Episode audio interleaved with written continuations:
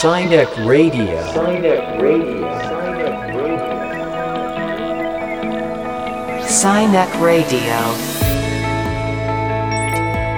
こんにちは京都芸術大学客員教授谷崎テトラですこんにちは株式会社ヒューマンルネサンス研究所の中間真一ですこの番組サイニックレディオは科学と技術と社会がお互いに関係しながらスパイラルに進化していく未来シナリオを共に考える番組ですということで今回は地球環境のことを考えてみたいのですけれども先日あのイギリスのグラスゴーで COP26 が開催されました。国連気候変動枠組み条約の26回目の、えー、締結国会議ということなんですけれども、あのー、今回このグラスゴーのこの、えー、COP26 に行かれたあのモデルの、えー、で環境アクティビストのリリアンさんにねお話をねあの聞いていきたいと思うんですけれども、はい。オムロンの取り組みというかヒューマンルネサンス研究所としてもあの環境というのは大きな関心事なんですよね。そうですねあのやっぱりこの環境問題気候変動これは今やもうオムロンに限ることなくですね、えー、企業活動の基本になってきてますよね。まあ、そういう意味でも非常に COP、まあ、26回目になってますけれどもあの注目してみんなが注目しているものですよね。はいということで、えー、小野りりあんさんこの後登場です。サイニックレディオスタートです。サイネックラディオサイネックラディオサイネックラディオサイネックラディオサイニックレディオ今週のゲストはモデルで気候アクティビストの小野りりあんさんです。ズームでのご出演です。こんにちは。こんにちはいやあのー、グラスゴーに行ってきて今ちょうどあれですかね。隔離期間です。隔離期間中なんですよね。はいそうです。はい。あの白馬のお家白馬に今ねご自宅があるということで。はい。で越してきたばかりなんですがなんか素敵な、あのお家からのなんかズーム中継が今あの見えてますけれど。はい。今ちょうど雪も降ってきて感じです。はいはい、うん、まずあのリーアンさんあの COP26 現地に行かれてきてそこでまあどんなことが起きていたのかっていうこと、まあ、リリアンさんの見た COP26 の報告を今日していただきたいななんて思ってるんですけれども。はいまあ、そもそもあの COP 気候変動枠組条約締結国会議ということで、まあ、グラスゴーで2021年の11月1日から13日に開あの開催されてたんですけれども、まあ、気候変動の国際的な枠組みであるパリ協定の、まあ、排出量の取引なんかのルールは、ね、議論されたというようなことだと思うんですけれども、まあ、200カ国近い国の、ね、方たちが、まあ、首脳が集まったという形なんですが。結構市民であるとか NGO とかそういったような人たちもたくさんあの現地に行かれてたということでリリアンさんも現地に行かれたわけですね。はいそうですね、はい、あの COP の会場っていうのがそのブルーゾーンってところに入れる人が、まあ、限られてるんですけど、はい、バッジがないと入れないんですけど、うんそこにもま NGO とか前もって団体登録してると枠組みがもらえてバッジで入れたりして私もあの入らせていただいたんですが、うん、えー、とそれがなくてもいろんな人たちが本当に集まって会議を COP の外でも市民 COP っていうのが行われたりしていて、うん、どうやってこの気候変動解決市民としてもで取り組めるのかみたいなことを話し合ったりだとかもしていましたね。はい、リリアンさんはじゃあ NGO の一員として行かれたっていう形なんですか？それとも個人で行かれたって形なんですか？えっ、と Fridays for Future っていう、はい、えっと、グレタ・トゥンベリーちゃんスウェーデンの気候活動家の子をきっかけに立ち上がった若者の気候ムーブメントがあるんですけど、はい、それの日本でもその Fridays for Future Japan という形で活動している若者たちが6名ですねえっと、現地に行くように、私もちょっとコーディネートを手伝ったりしてサポートみたいな形で私も入らせていただきました、うん、まあ、現地の雰囲気とかどんな感じだったんですか？ね、3万4万人ぐらいの人たちが会場の中にも入ったり、それ以上の人たちが人たちが集まってるからやっぱワイワイしてますよね。グラスゴーってそんなまあ都市ですけどそんな大きい都市じゃないので、うん、結構コップに参加する人たちでどこもにぎわってるみたいな感じではありました。で今回どんなことがなんかあの現地では一番話題、えー、になってたんですか？こう一番最後そのうん。13日はい。に各国が、まあ、条約みたいなこう合意文書を作って閉幕したんですけど、はい。そこですごく一番話題になったのが、うんえー、とその石炭火力石炭の利用を2030年までに廃止っていう言葉にもともとしたかったうん。んですが、みんなそれはもうどうしてもやらないとこの地球の平均気温1.5度を目指すのは無理っていう最低限っていう意味でそこがあったのにもかかわらず本当ギリギリ決まる1時間ぐらい前ですかね、うん。にインドからはい。こうどうしてもこれだったら合意できないっていう声が上がって、でまたそこでいろいろ話し合っていろんなことが多分舞台裏であってその段階的廃止うんと削減っていう言葉うんに入れ替わったんですねそこの部分が多分そこが一番まあ話題になったところなんじゃないかなと思います。日本政府の取り組みはどんな感じだったんですか？リリアンさんから見てみると。と私から言うともちろん不十分だなと思いましたね。なんか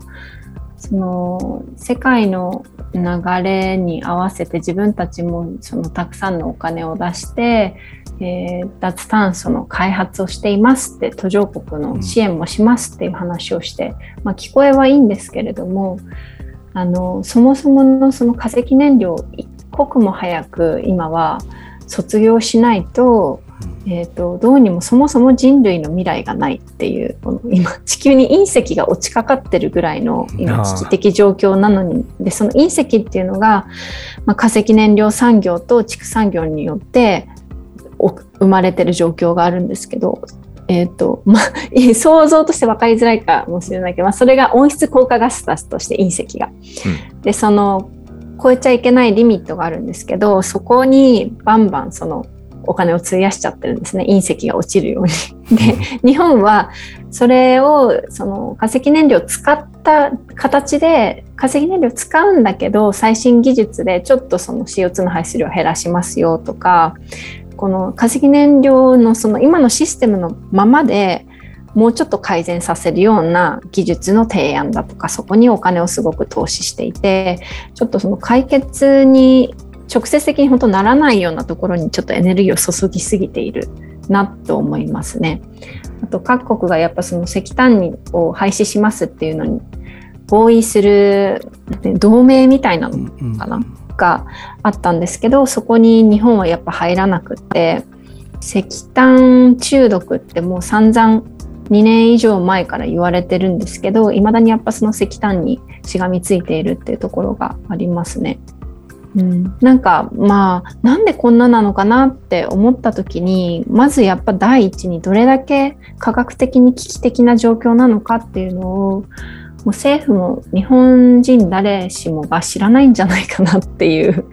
なんで世界がこんな脱炭素って言っているのかもともとの根本をにそんな興味がないのかなっていうところも感じましたね日本に関しては。なんか中村さんあのリリアンさんがあの現地からレポートしたテレビ番組とかもご覧になったそうですね。はい。あの番組あの NHK のニュースでしたけれども、あの NHK のニュースかええはいそうなんです。それで、えーやっぱり今回の COP26 で日本にいて伝わってくる様子っていうのは一つ、まあ、大きなポイントとして若い人たちがあの現地にも入って、まあ、世界中の若い次の世代未来世代のお皆さんがあ本気になって考えてるっていう、まあ、そこが強調されてたと思うんですよね。うんうん。あの現地にいてそういう状況ってやっぱりひしひし感じるもんってありました？そうですね。やっぱ私は特にその若い子たちと共に動くことがすごく多かったので、はい。高校生の子もいて、ね、大人がやっぱりいないと初めての海外だしっていうのでうんずっといたんですけど世界中の気候活動家の子たちとも友達になって、うん、やっぱ Fridays for Future の、まあ、子たちと一緒にいたんですけど、え一生懸命やってますよね。もうそもそも今すでにすごい気候災害を受けている地域から来てる子たちも本当切実な思いで来てるしクラウドファンディングしてなんとか自分の分の旅費を集めてきたりだとかしているしなんでこんな一生懸命ってやっぱり自分の未来がもうこのままだとないっていうのが自然科学的に見て数字を見たらすぐあからさまに分かることなんですよね。そうですね。なので自分の命のために戦ってますよね皆さん。なるほど。やっぱ自分の命のためってこれ強烈なメッセージですよね。うん、あリリアンさん含めて皆さんねやっぱり現地に行ったからこそ感じたものっていうのは結構ああったんですか、そうですね。やっぱみんな熱量が違いますね。うん。結構話題話題っていうか、わまあ、話題にしようってみんなで動いていたのがマパの子た人たちがの声がちゃんと届くこようにっていうことなんですが、マパっていうのは MAPA って言って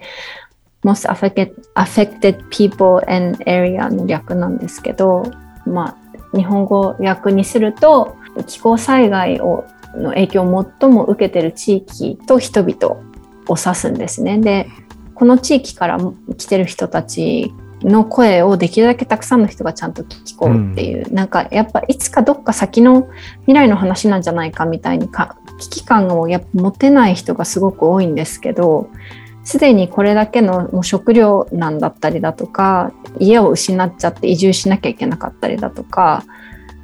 水がないだとかあの空気が汚れすぎてるだとか土が汚染されすぎてるだとかもいろんな理由で生活ができなくなって命が失われてるんですね。今すでに。いろんな特に途上国と言われるこの気候災害に対して軟弱なそれから身を守るような資金がないような国の人たちだったりするんですけど、その人たちの声を特に聞いたのがやっぱインパクトが大きかったです。あとはやっぱその先住民の人たちも結構来てその人たちの声もすごく大事でしたし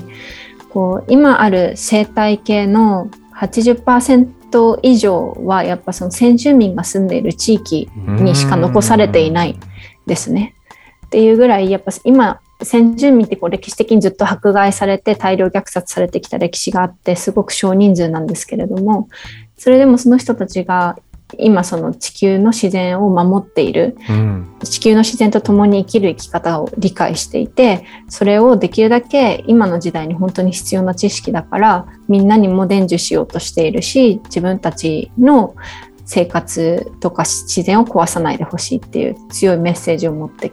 きていらっしゃったのでそういった声が聞けたっていうのはやっぱすごく大きいなと思います、ね。日本のニュースだとやっぱそこら辺は取り上げられないなと思うので、やっぱりなんかこう政府間のリーダーたちのなんかこう国際交渉の一つみたいに見られがちなんですけど、うんうんうん。本当に命がかかってるんですよね。みんなの生活がかかってるし正直そのニュースを見ている私たち一人一人の生活も今危ない状況であるっていうのがなかなか日本だと伝わってこないなって思います。なんかコップに行ってすごく気づかされたのはやっぱ結果はもう結構悲惨だなってまあ前に進ん前進といえば前進だけど全然人類が生きていける未来を守るには不十分な内容だったのででもそれをでがっかりするんじゃなくって私は正直市民人々にすごいやっぱ力があるんだなって実感したんですね。うん、なんかやっぱリーダーたちには変える力がなくってリーダーたちを変えられるのも私たちだしやっぱ私たち市民人々が すごく動くことでこの問題は超えていくことができるんだなって本当頑張ってる世界中の人たちのにあって思いました。うんはい、ありがとうございました。あの、はいこの続きはまた次週あの詳しくお聞きしていきたいと思うんですけれども、よろしくお願いいたします。よろしくお願よいしますろしくお願いし。ます。Sinek Radio. Sinek Radio. Sinek Radio. Sinek Radio. はい、ということで中間さんいかがでしたでしょうか？いや最後にリリアンさんがおっしゃっていたリーダーを変えられるのも自分たち私たちっていう言葉ね、これはやはり今回あの若い人たちもみんなその市民の皆さんが集ってこういう COP26 の問題を考えるっていう、まあ、そこの本当に大きな意義のところじゃないかなと思いました。はい、あの次週はこのリリアンさんがどうしてこの気候アクティビストというものをねあのにの道に入っていったのかというような話をね聞いていきたいと思います。そうですね。楽しみです。ということでサイニックレディオこの番組は現在の世の中で起きている事象をサイニック理論に基づきピックアップ解説するコンテンツをオンエアしていきます。コンテンツはラジオ放送のほかポッドキャストでも配信されます、えーお楽しみに。お相手は谷崎テトラと。中間真一でした